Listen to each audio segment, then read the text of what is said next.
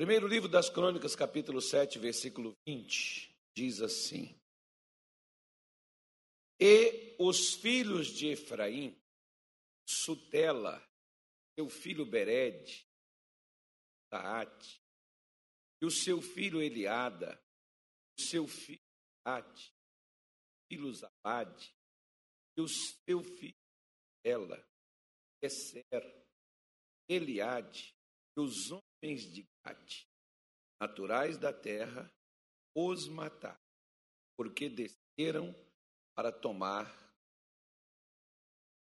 Pelo que Efraim, seu pai, por muitos dias chorou, e vieram seus irmãos para o consolar. Pois entrou a sua mulher, e ela concebeu, teve um filho chamou o seu nome Berias, porque as coisas iam mal na sua casa. Sua filha Será, que edificou a Bet-Oron, a de baixa e a alta, como também a ausência, foi seu filho Refa e Recefe e Tela, seu filho Iteã, seu filho, e seu filho Ladã, seu filho Emiúde, seu filho Elissama, seu filho Num, seu filho Josué. Essa é uma pequena genealogia falada dentre tantas outras que tem na Bíblia e que às vezes a gente fica assim perguntando: para que filho de quem? Para que do que? Para que tanto isso? Para que, que isso serve? Serve para algumas coisas, dentre elas, para identificar e comprovar a veracidade de fatos relativos àquela pessoa, mostrando que ela tem uma origem, que ela tem uma raiz, que não é uma pessoa fictícia, que é uma pessoa real que existiu. Principalmente quando a gente mexe com pessoas que são acostumadas com esse tipo de coisa, como no caso, por exemplo, os judeus. Então, quando você vê né, essas, essas listas de. E tem umas que são grandes, né, tem vários nomes relativos a vários, você verifica, você vai ver bastante. Né? Concernentes a genealogias. E aí, você fica se perguntando: para que isso? Para que serve estas coisas? Serve para isso. E dentre elas, um, alguns fatos como esse relativo a este chamado Efraim. Tudo isso para fazer a você uma pergunta, que é a nossa reflexão de hoje: Como vai a sua casa? A Bíblia diz que a casa deste homem ia mal. Como vai a sua? Quando fala de casa, não está falando do local onde você mora, está falando de quem mora com você. Como vai a sua mãe? Como vai seu pai? Como vai seus filhos? Como vão seus irmãos? Como vai o seu marido? Como vai a sua esposa? Vai bem ou vai mal?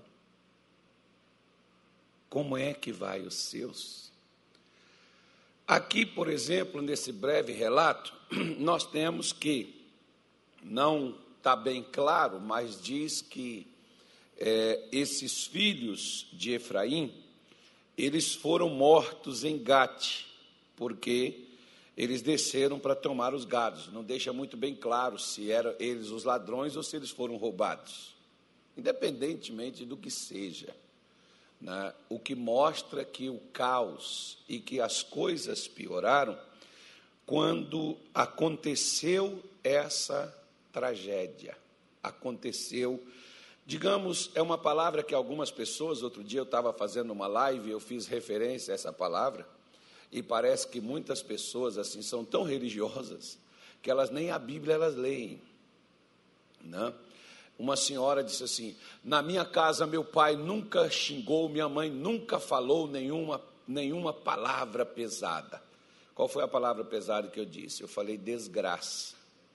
A Bíblia tem desgraça e desgraçado, e miserável, cego e nu. Então, fala dessas, dessas palavras. E essa senhora, eu, eu, um pastor falando umas palavras dessas. Então, se lesse a Bíblia, iria ver que são palavras comuns, porque o que é uma desgraça? Uma desgraça é uma tragédia, é uma infelicidade, é algo triste que ocorreu, que aconteceu, relativo àquela família. Pode ser um acidente, pode ser um assassinato, pode ser uma morte, né? enfim, pode ser qualquer algo relativo a uma pessoa.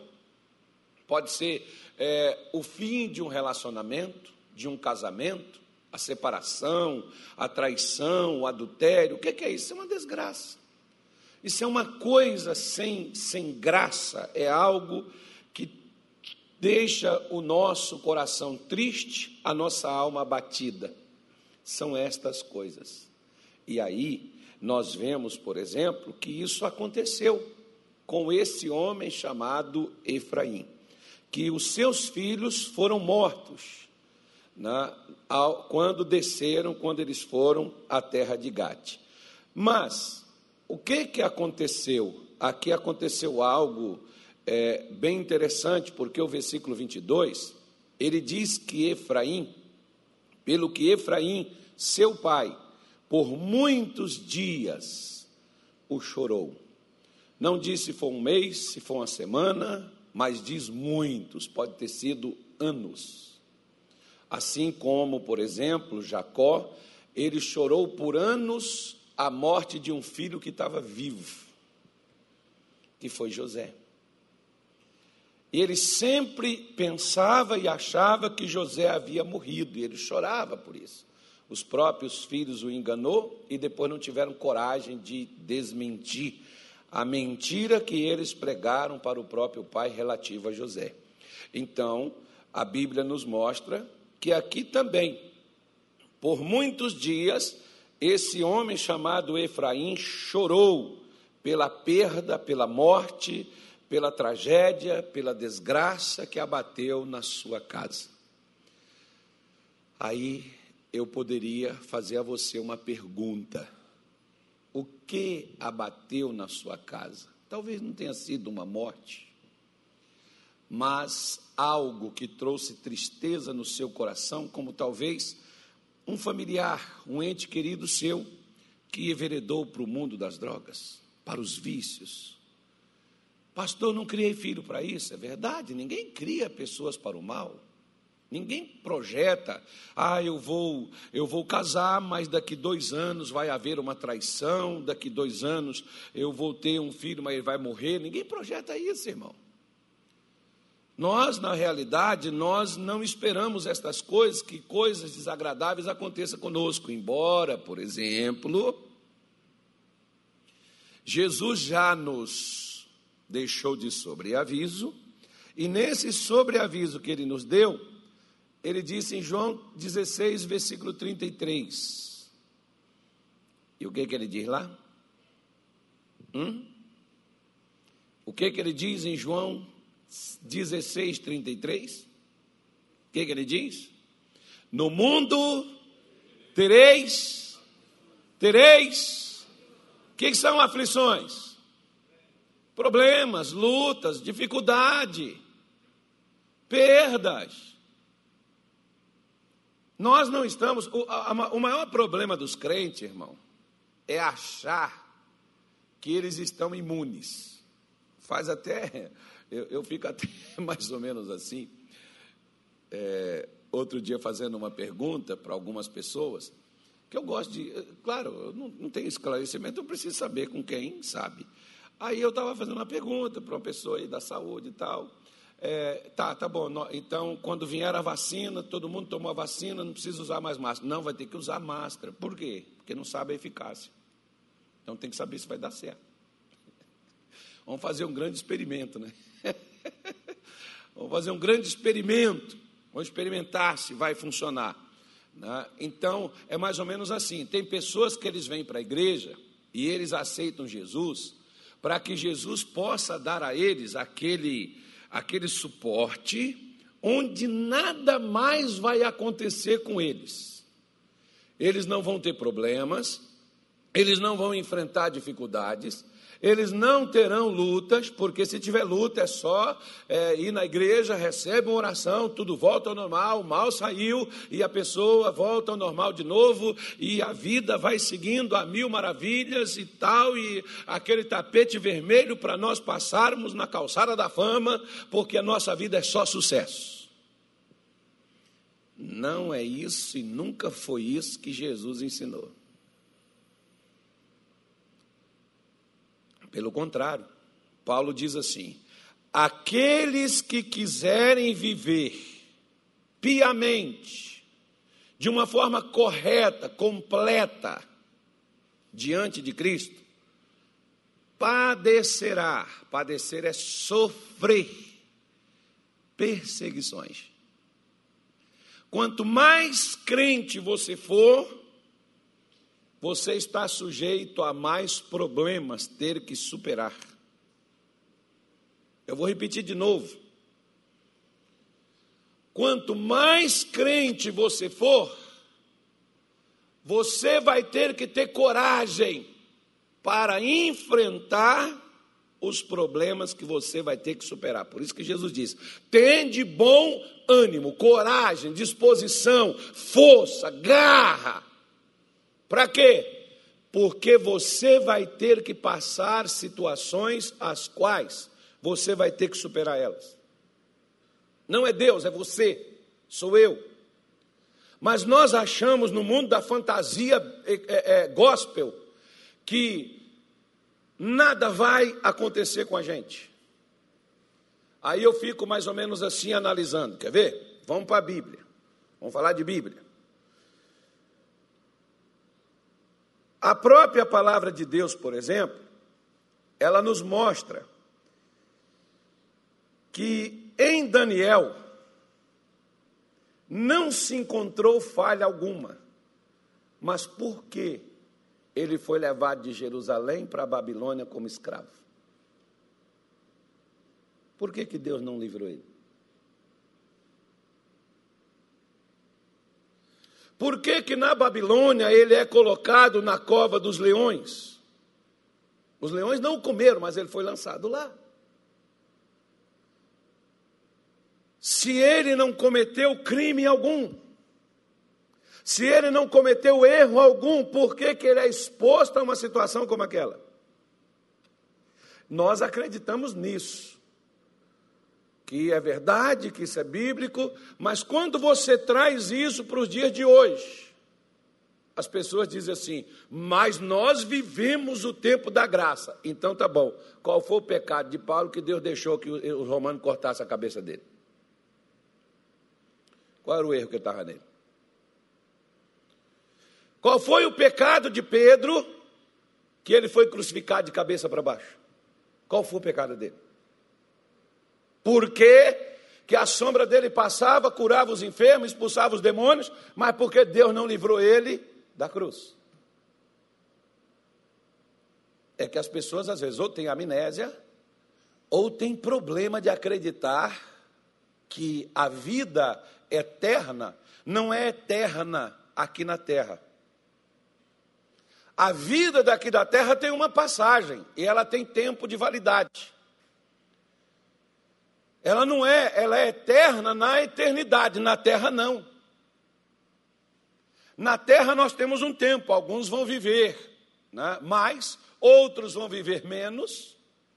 Tem uns que nem nascem, já vai no aborto, tem outros que já nascem mortos. Enfim, nós vemos isso diante dos nossos olhos. Tem outros que morrem no decorrer, né, até da vida cristã. Às vezes a pessoa acabou de vir para a igreja, se batizou, saiu do pecado, consertou a vida e de repente ela é levada. E nós ficamos, mas poxa, agora que a pessoa entrou no caminho, estava fazendo tudo certinho, andando com Deus, por que Deus retira ela? Vamos supor, por exemplo, que esses camaradas aqui estivessem trabalhando e o gado era deles e os ladrões foram lá para roubar e não contentou só de roubar o gado, mas matou os donos também. Que injustiça, pastor. Onde é que Deus estava? Por que, que Deus deixou isso acontecer? Como é que Deus deixa uma coisa dessa, pastor? Eu estou na igreja, sou dizimista, sou ofertante, patrocinador do show da fé. Onde é que Jesus estava que não guardou minha família? Onde é que Jesus estava que não protegeu minha vida? Onde é que Jesus estava que não deixou, que deixou esse, esse mal entrar no meu casamento e meu casamento acabar, pastor? Cadê Deus? Nós queremos uma garantia. Tem gente que vende, irmão. Se você quiser comprar, eu posso te dar várias dicas aí onde estão vendendo. Mas, não vou nem me ater a essa questão. Isso pode acontecer? Pode. Enquanto nós estamos neste mundo, nós podemos passar por momentos desagradáveis, como Efraim passou. Nós podemos ter perdas, nós podemos sofrer revés, nós podemos enfrentar dificuldades, nós podemos passar por isso. Coisas que nos fazem chorar. Mas o que eu quero chamar a sua atenção não é as perdas, não é o que nos faz chorar, é o que nos consola. Porque às vezes hoje, por exemplo, nós vivemos num mundo tão egoísta. Nós vivemos em um mundo de cada um por si Deus por todos, que a gente não tem mais tempo de sentir a dor do outro. De ver que o outro também é gente. Mas é como ontem eu estava conversando com um pastor, e eu estava contando um caso, um caso para ele, que nesse final de ano, muita gente, até gente famosa, você deve ter visto aí na televisão, fazendo festas, comemorando, enquanto muitos estavam enterrando seus mortos sem poder fazer uma despedida. Por quê? Porque não é na minha casa. Eu duvido se aquela pessoa que estivesse fazendo aquela festa de Réveillon, Natal, com vários amigos e até sem máscara também, fosse um familiar que tivesse, morrendo, que tivesse morrido, se a festa aconteceria. Por quê? Porque a dor dos outros só dói neles, não dói na gente. E o que mais me impressiona é que os irmãos de Efraim esperou passar muitos dias para ir com ele. Eu estava, o dia que a gente estava velando meu pai, em 1 de maio de 2010, a gente estava com, fazendo o velório dele, e tinha um pessoal, tinha um jogo de futebol de um time lá de Minas Gerais, e esse time ganhou, e o pessoal vizinho soltava fogos, aquela coisa, enquanto na nossa casa havia a dor da perda. Na casa ao lado tinha a alegria da vitória. Ou seja, não é comigo, não é na minha casa, não é minha dor, não está doendo em mim. Aí eu fico imaginando assim: e o dia que doer em você? O que, que você vai fazer? Você gostaria que no dia da sua dor alguém aparecesse para te consolar? A palavra consolar é ajudar você. E sabe o que que às vezes te ajuda? O que te ajuda não é uma nota de 100 ou de 200, isso te ajuda financeiramente. Mas quem está chorando, eu te garanto que não é por causa de uma nota de 100 nem de 200, não. É de uma dor muito mais profunda que é a dor da perda, que é a dor da saudade, que é a dor da traição, que é a dor do rompimento, é a dor da despedida, que não tem dinheiro, que é acalente, que não tem dinheiro, que console, que ajude nessa hora. Quantas pessoas, às vezes, eu até brinco com a minha esposa, né?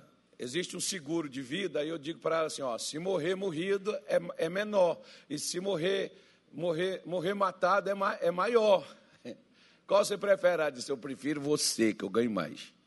Né? É esperta não, gente. Né? Por quê? Porque o seguro só recebe uma vez. E eu tenho, pode ter por vários anos. Né? Então é inteligente ela. Então a pessoa pode ter um seguro de vida, pode receber aquele seguro de vida, mas ela nunca mais terá o abraço, o sorriso, nunca mais terá um aperto de mão daquela pessoa que ela perdeu. E lá estava Efraim, por tantos dias, chorando, a dor da despedida, a dor da perda, como às vezes você está chorando a dor da traição, a dor da rejeição, a dor do abandono, não sei. As pessoas choram por várias coisas. Aí, cadê a sua casa? Cadê sua família? Se fosse uma festa, será que eles estariam lá para comer churrasco, para beber umas, eles iriam. Mas porque é dor, porque é tristeza, porque é choro. Ah, o tempo vai se encarregar disso. Porque às vezes nós deixamos o papel de ajudar para Deus, quando nós é que devemos fazê-lo. Alguns até oram, Senhor, que o Senhor ajude a minha mãe. Você quer ajudar a sua mãe, irmão? Você quer ajudar a sua filha? Você quer ajudar alguém da sua casa, da sua família, que chora por alguma coisa? Não pede para Deus fazer isso, não, faça você. Porque Deus só pode fazer usando alguém. E esse alguém pode ser você. Mas não demore olhar para o seu lado ou para dentro da sua casa e ver. Eu acho interessante, por exemplo, quando Maria está lá no túmulo e ela chega, o túmulo está vazio, e ela está desesperada, chorando, e Jesus aparece. Ela achou que era o jardineiro, e ela está chorando porque ela não sabia onde é que o corpo estava, o que, que havia acontecido. E Jesus chega para ela e diz assim: mulher, por que choras? Por que, que você está chorando? Senhor, onde puseram ele? Cadê ele? Nós não vemos. Eu vim aqui atrás dele. Cadê o corpo dele? Não está aqui. Onde vocês puseram? Eu, eu quero ir lá onde o corpo dele está. Jesus estava vivo. O choro de Maria não tinha um precedente para aquilo. Até porque ele, tava, ele tinha morrido, verdade, mas agora ele está vivo. Mas ela estava chorando e Jesus se importou com o choro dela, com a dor dela. E se aproxima e diz: Por que você está chorando? Isso mostra que ele se importa se o nosso choro tem ou se não tem, ele se importa com o nosso choro. Mas muitas vezes nós não importamos com o choro do outro, principalmente dos da nossa casa. Nós não somos capazes de consolar, de estar presente, de ajudar um ao outro. Às vezes você vê que a família é capaz de brigar por herança, é capaz de brigar por bens, mas não é capaz de brigar para estar ao lado na hora do sofrimento de alguém do seu próprio sangue. Alguns até dizem, está pagando Bem feito, coisa boa. Eu me lembro de um dia, por exemplo, que eu estava no Rio de Janeiro, fui no velório de uma irmã da nossa igreja,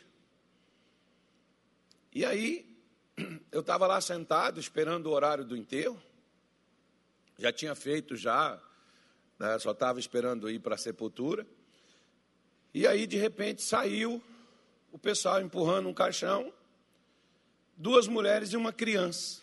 E a criança chorando compulsivamente. E uma chuva forte. E Deus falou no meu coração: segue o enterro. Falei, mas eles não me chamaram. Ele disse, mas eu estou mandando você ir. e lá fui eu. Olha para onde que eu fui. Vou eu. Quando chegou lá no, na sepultura, eu tinha saído um pouco atrasado. Né? Não tinha guarda-chuva, me molhei todo. Estava de paletó, gravata, tudo, molhei tudinho. Mas fui, Deus mandou ir, eu fui. Quando cheguei lá, eles já tinham colocado o caixão dentro da sepultura, que a coisa era rápida. Não tinha cerimônia, não tinha nada. E quando eles colocaram o caixão, a menininha pulou dentro da sepultura. Era o pai dela. Uma garota de oito para nove anos de idade. E aquela menina, não, vai me enterrar junto com meu pai, e aquela coisa toda. E eu chego ali naquela cena, aquela criança inconsolável. A mãe tentando pegar, os coveiros tentando tirar a criança, pegar ela, e ela agarrada no caixão, sem querer sair. E eu chego ali bem naquela hora, naquela, naquele momento, naquela cena. Quem era que estava sendo enterrado? Era um bandido. Mas para aquela menininha era o pai. Para aquela mulher que estava do lado, era a mãe. Para aquela outra que estava do lado, é a esposa. Não é um bandido. Quando eu olhei, eu estou cercado de fuzil para todo é lado. Acho que eles queriam pregar, acho que o pessoal queria pegar os amigos do bandido, mas os amigos não foram, irmão. Você sabe quem estava lá? Era só a família. A mãe, a esposa e a filhinha. E eu cheguei ali, me apresentei, falei: Olha, eu sou pastor, eu gostaria de dar uma palavra para vocês. A garotinha parou de chorar. Eu fui conversando com ela, estendi minha mão, ela saiu de dentro do caixão, saiu de cima do caixão, subiu. E eu fui conversando, fui falando, fiz uma oração, ela concordou de enterrar o pai. E depois aquela mãe, aquela mulher e aquela criança foi parar onde? Lá na igreja. Porque descobriu um caminho. Que alguém se importou com o choro deles, com a dor deles. Mas, talvez até outras pessoas tivessem bem feito, achou o que queria, levou, foi pouco, tinha que ser mais bala, tinha, demorou, tinha que ter morrido antes. É porque quando não é nosso, não dói. E às vezes, nem em nós dói o suficiente para a gente fazer alguma coisa. Nem nós dói o suficiente para a gente olhar, estender o ombro, dar uma palavra, ou pelo menos para dizer assim: olha, é, eu não tenho palavras nenhuma para dizer, mas eu estou com vocês nesse momento triste da vida de vocês. Muitas vezes eu fui em enterros que eu não fui chamado para ir. Mas eu fui, estive lá, e depois aquela, as pessoas vinham me agradecer, olha, obrigado porque o senhor esteve no enterro da minha mãe. O senhor estava com a gente na hora da nossa dor, na hora do nosso choro, da nossa perda. Eu não falei nada, eu só estava lá. Como talvez esses, esses irmãos, por exemplo, né, de, de, de Efraim, foram até ele, estiveram com ele, talvez não falaram nada. Simplesmente, às vezes, um, a sua presença, um olhar, um sorriso, significa muito para quem está só enfrentando uma dificuldade. Nós gostamos muito é de fazer juízo e de julgar, até acusar por causa do que aconteceu, do que houve, a nossa própria casa, ao invés de cumprir aquela determinação de Jesus que disse assim: chorai com os que choram. Sorria com aqueles que estão rindo. Ou seja, se o momento é de choro, se o momento é de dor, se o momento é para um consolo, por que, que eu vou esperar tanto tempo passar? Um tempo atrás, eu conversava com uma mãe, ela perdeu um filho, 19 anos o menino tinha um quadro depressivo e ele acabou se enforcando dentro do seu próprio quarto. E aquela mãe evangélica, e eu disse assim para ela: Ô mãe, ele nunca mostrou sinal de que tinha um problema. Ela disse assim: Pastor, mostrar, ele até que mostrou. Mas eu, tão ocupada no que eu tinha que fazer, eu não dei atenção.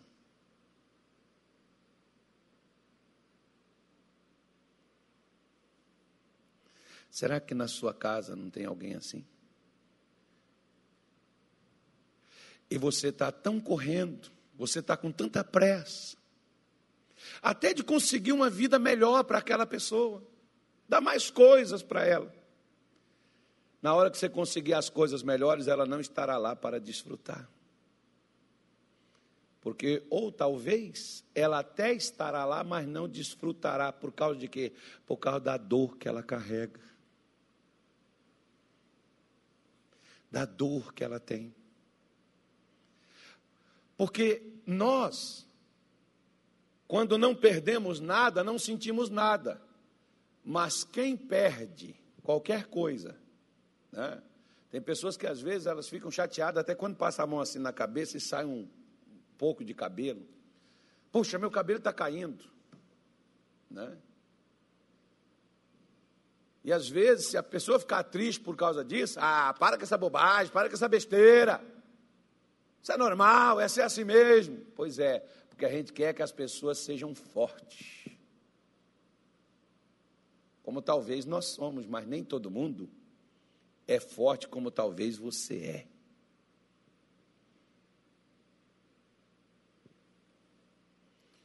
Por isso, é que às vezes dentro da nossa casa tem gente chorando faz é tempo. E a gente nem vê. Dentro da nossa casa, de vez em quando, nós nos surpreendemos com algumas coisas. Por quê? Porque a gente não vê. A gente não observa a dor do nosso lado.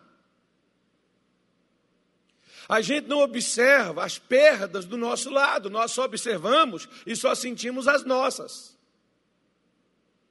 Porque só as nossas dificuldades parecem ser reais, só as nossas perdas parecem ser significativas, as dos outros não. Ah, os outros é punição de Deus, é juízo, está debaixo de maldição, é pecado, é demônio que está trabalhando. No nosso caso, não, nós somos, poxa vida, né? Lamentável. Pô, pastor, que coisa. Pois é. Aí eu gostaria hoje de, nesse primeiro dia, porque consagrar a família, irmão, significa separar. Separa a sua família dos outros. Sua família não é igual aos outros, não. Um dia eu peguei meus filhos e eu fui num local lá em Belém do Pará e eu comprei umas coisas bonitas, um jogo de jantar, umas taças legais que eu sempre quis comprar aquele negócio, eu nunca tive. Aí quando eu tive condição, peguei meus filhos, fui lá, comprei. Aí cheguei, minha mulher não estava não, fomos nós. Nós compramos. Aí cheguei, os lá de casa já estavam velhinho, tal, aquela coisa, e eu queria substituir aqueles velhos por aqueles novos. Aí tiramos tudo da caixa, tal, estamos ali tirando, e meus filhos pegando as caixas para jogar fora. Aí minha mulher diz: Não, dá aqui, vou guardar. Falei: Para quê? Não, guardar para quando chegar uma pessoa importante na nossa casa. Eu olhei para ela assim e falei assim: Quem é mais importante nessa casa a não ser eu e seus filhos? Ninguém, por mais importante, pode vir o governador desse estado, pode vir o missionário Soares na minha casa, mas mais importante nessa casa sou eu e seus filhos que moramos com você, estamos com você o tempo todo. Pode deixar esse negócio na mesa, nós vamos comer nessa coisa e vamos beber, meus filhos. Isso, pai.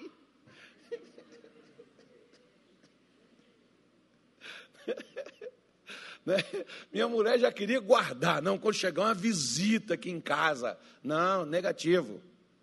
Visita só vai e vai embora. Família fica, meu irmão. Família fica, valoriza a sua casa, a sua família, os seus. Valoriza enquanto você tem, porque depois que você perder, é inadmissível que você fique chorando ou lamentando. Ah, pastor, eu tinha meu irmão, meu irmão morreu. E quando ele estava vivo, o que, que você fazia? Nada. Quantas vezes ele passou noite sozinho? Passou talvez Natal, Réveillon, você estava onde? Ah, não, isolado, nós não fomos para canto nenhum. Pois é. Então não tem problema Deus levar, não. Está só mesmo, Deus leva para ele, porque Deus não deixa só. Deus vai fazer companhia. Mas ele tem que fazer, não vai, ele não vai fazer companhia aqui embaixo, vai levar ele para lá. Depois que leva, a gente lamenta. Então comece a olhar para dentro da sua casa, porque dentro do seu lar pode ter alguém chorando, dentro da sua família pode ter alguém chorando, e você não vê. Por quê? Porque você não olha como os irmãos de Efraim souberam dos fatos e nunca foram. Quando eles foram, muitos dias já tinha se passado. Quanto tempo ele enfrentou sozinho aquela dor? Quanto tempo ele enfrentou sozinho? Eu, eu, eu, eu Deus, Deus que me, Deus que tenha misericórdia de mim, né? Que eu não, eu não passe por isso, porque o normal é que os filhos enterrem os seus pais. Isso é que é o normal. Mas você já pensou um pai enterrar um filho, a dor? Uma mãe enterrar um filho, ainda mais como nesse caso aqui, por exemplo, vamos supor que esses jovens estivessem trabalhando cuidando dos seus bens, aí chega ladrões e vai, como um dia, por exemplo, lá no estado do, do, do, do Pará, um senhor estava dentro da, da mercearia dele, do comércio dele, ele e o filho, chegou um ladrão, anunciou o assalto, o menino se espantou e ele deu um tiro na testa do garoto, o garoto morreu no lugar, na frente do pai. E aquele pai era crente, era lá da nossa igreja. Aquele pai chorava como uma criança, aquele pai se revoltou, como qualquer pessoa se revolta, e o que ele queria era vingança. Ele contratou gente para poder matar o bandido que fez isso com o filho. E a gente ali com a dor daquele pai, com o choro daquele pai, ali conversando com ele, até tirar da cabeça dele aquela vingança e largar aquilo para lá e deixar de lado. E ele deixou e superou aquela dor, superou aquela perda. Por quê? Porque ele teve alguém que olhou para ele e o ajudou na hora da sua dor. Querido, você sabe por que, que às vezes os nossos filhos escutam os estranhos, mas não escutam a gente? Porque os estranhos falam com eles. Nós cobramos. Sabe por que, que às vezes, irmã, seu marido vai para os braços de uma outra mulher? Porque ela escuta. Claro que ela está de olho no que ele tem, mas ela escuta. Né? Eu sempre costumo falar que o amante trata, às vezes, a mulher melhor do que o marido. Ele não vai fazer nada para ela. Se ela chegar lá e falar assim, ó, oh, meu marido me bate, aquele canalha, se eu pegar ele na reta, eu acabo com ele. Vai pegar nada, não vai fazer nada, mas ele fala o que ela gosta de ouvir. E às vezes o cara que é o marido. Quantas vezes várias irmãs chegaram para mim e falaram assim, pastor, eu passo na rua, os homens falam, os homens mexem comigo. mas eu passo na frente do meu marido com menos roupa do que eu passo na rua os homens mexem. Eu passo na frente do meu marido sem roupa meu marido nem olha para mim.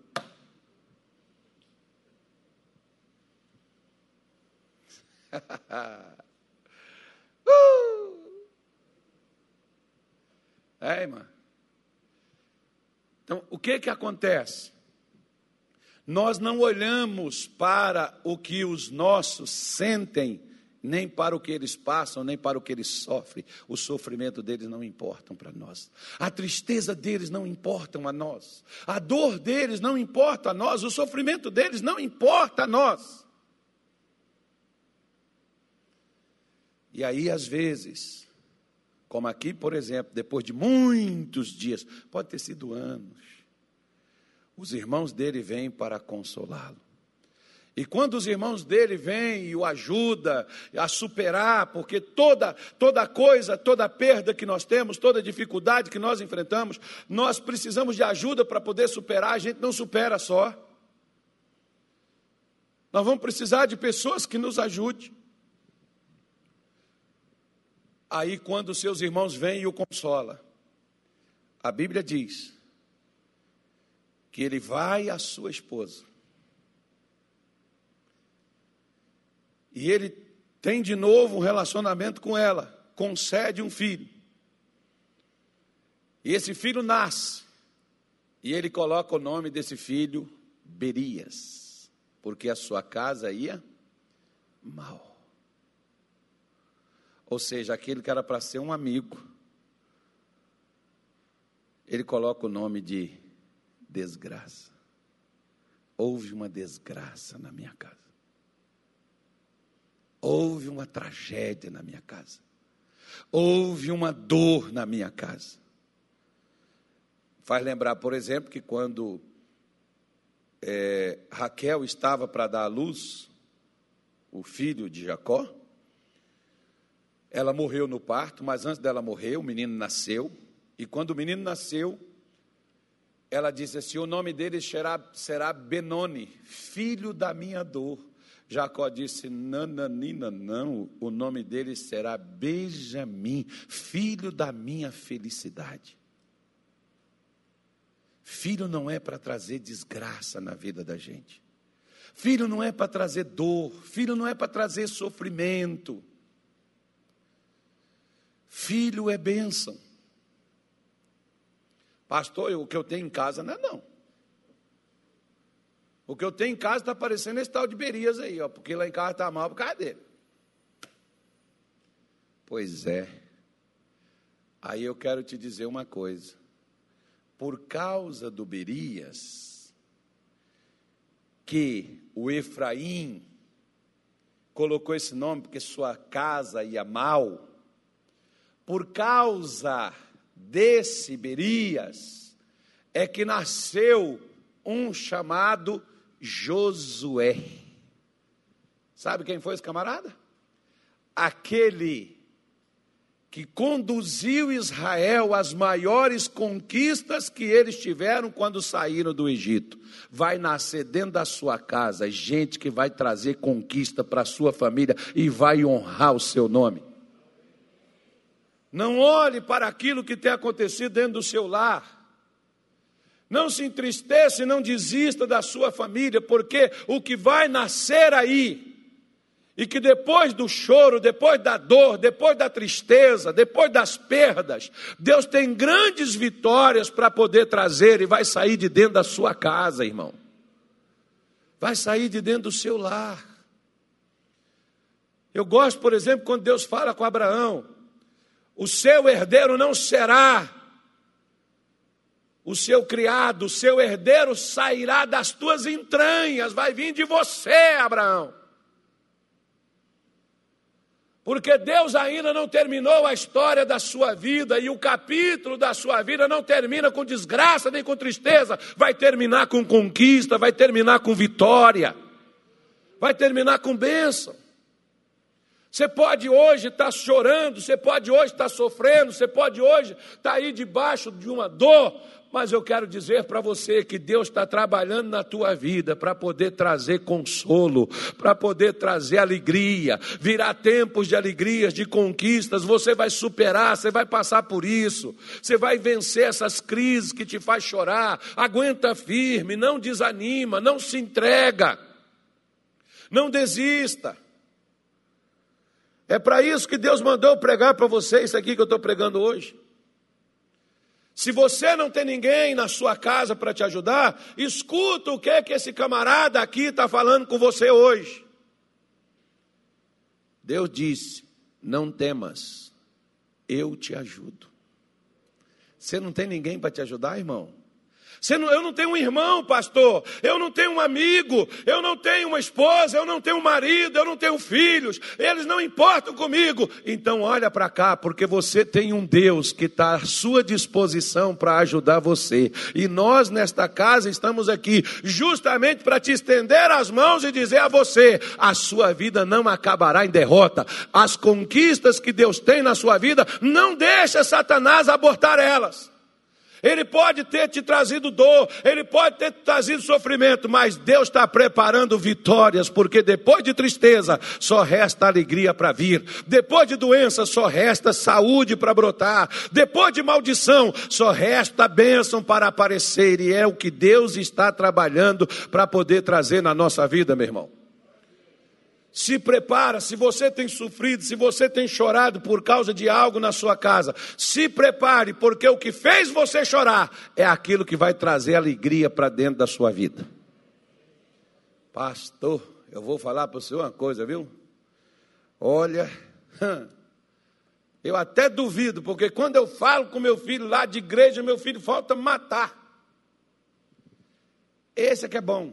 Esse cara, quando converter, vai virar pastor, vai ajudar a gente aqui, virar Satanás nas costas e meter o pé no, no capeta até o quinto dos infernos, irmão. É esses mesmo que são bons assim. Esses caras que dizem, eu não gosto, eu não quero. É o primeiro que vem. Pastor, fica até triste. Pega firme. Pega firme. O que fez você chorar o que fez você entristecer sua vida inteira, o que fez você lamentar nos últimos tempos, prepare. Prepare, porque vai vir coisa que vai fazer você sorrir.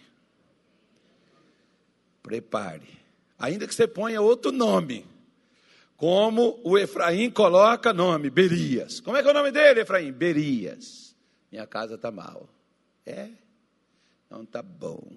Como Deus tem um senso de humor muito bom, porque olha só para você ver, ó, o faraó está matando todos os filhos de Israel que nascem os machos. Deus fez o faraó criar Moisés para libertar Israel do faraó. Irmão, olha como é que Deus é.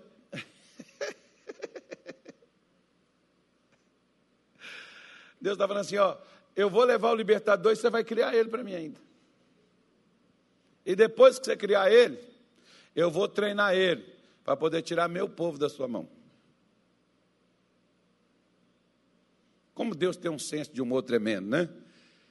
Igual, por exemplo, a Raquel, é filho da minha dor. Jacó, não, é filho da felicidade. Porque Deus dá filho para a gente para ser feliz, não é filho para trazer dor na vida da gente. Seu filho está te trazendo dor, não chore por ele, sorria. Deus te deu uma benção. Os filhos são a herança do Senhor. Seja crente, irmão, não seja incrédulo. Não vai fazer igual Efraim. Minha casa vai mal. Minha vida está um inferno, virou de cabeça para baixo. E ainda vê essa criança numa situação dessa, meu Deus. Como é que é o nome dele, Efraim? Berias. Que desgraça é essa? Né? Aí o que, que acontece? É desse camarada que nasce Josué, o maior conquistador de Israel. É desse problema que vem a solução para uma nação. Não veio uma solução para uma família, para uma geração. Veio a solução para uma nação inteira. E hoje é solução para o mundo. Vai sair de lá de dentro da sua casa, de você que chora. De você que diz, pastor, não tem nada que presta. Tem nada que possa, você possa se alegrar. É dessa coisa aí que entristece você. Porque a especialidade de Deus é transformar maldições em bênçãos. E você está com um especialista hoje. Esse especialista está tratando da sua casa, está assumindo a sua casa hoje para mudar a sua família, porque esse camarada aqui, ó, esse que nasceu dessa família desajustada, esse que nasceu dessa família, cujo né, é, é, patriarca diz: Olha, minha casa vai mal. É esse camarada aqui, ó, que nasceu nessa casa que ia mal. Esse camarada aqui que está dizendo: Ó, quanto a mim, eu e a minha casa serviremos ao Senhor. É dessa casa aí, ó que nasce esse camarada firme com Deus, que nasce essa pessoa que muda a história de uma nação, que muda a história da humanidade. É esse camarada que é o maior conquistador da história de Israel. Nem Moisés conseguiu o que Josué conseguiu. Que foi levar o povo à terra de Canaã, conquista. Nem Moisés. Você vê o que, que Deus é capaz de fazer, irmão. Quando somente uma ajudinha só. Às vezes o que a pessoa precisa, às vezes é só de um abraço. Às vezes o cara precisa de um sorriso. E você olhar para ela e dizer assim: ó, você não nasceu para isso, não. Você vai honrar o nome dessa família. Essa família tem nome. Você vai honrar o nome dela. Eu me lembro, por exemplo, do meu irmão mais novo, a esposa dele chorando, e ele bêbado, e ela dizendo: Carlos, não dá mais, para mim acabou. Eu falei: vamos deixar para amanhã. Ele está bêbado, está pó, vamos deixar ele dormir. Amanhã a gente conversa. No outro dia cedo, fui lá, fui eu, minha esposa. Sentei com ele, cara, você não nasceu para isso. Deus tem um plano. Não é que meu irmão me ouviu? Não cheguei lá falando com ele, seu cachaceiro, pinguço, endemoniado, filho do cão. Não, irmão. Porque a pessoa que bebe, a pessoa que faz coisa errada, ela está procurando algo que a preencha. E você que é de Deus tem o que preenche aquela pessoa. Fui lá, conversei com ele, dali, meu irmão, vai para um canto, eu vou para o outro. E passam uns tempos, ele me liga e diz assim: Vou me batizar. Falei, aonde? Na Igreja da Graça, aqui em Brasília. Você está frequentando? Estou. E quanto tempo você tem? Desde aquele tempo que você conversou comigo, estou indo lá na igreja. Hoje, ele prega. Pode assumir qualquer igreja. É um pastor, um homem de Deus. Mas um dia estava numa casa desajustada, com um casamento a ponto de se desfazer. Está lá hoje abençoando a vida de outros. Então, minha irmã, aquele marido seu que está lá hoje bebendo, aquele filho seu que está lá hoje te trazendo desgosto, aquela mulher sua, amanhã pode estar tá aqui em cima desse altar proferindo palavras e abençoando o Brasil e abençoando o mundo. Lembre-se disso.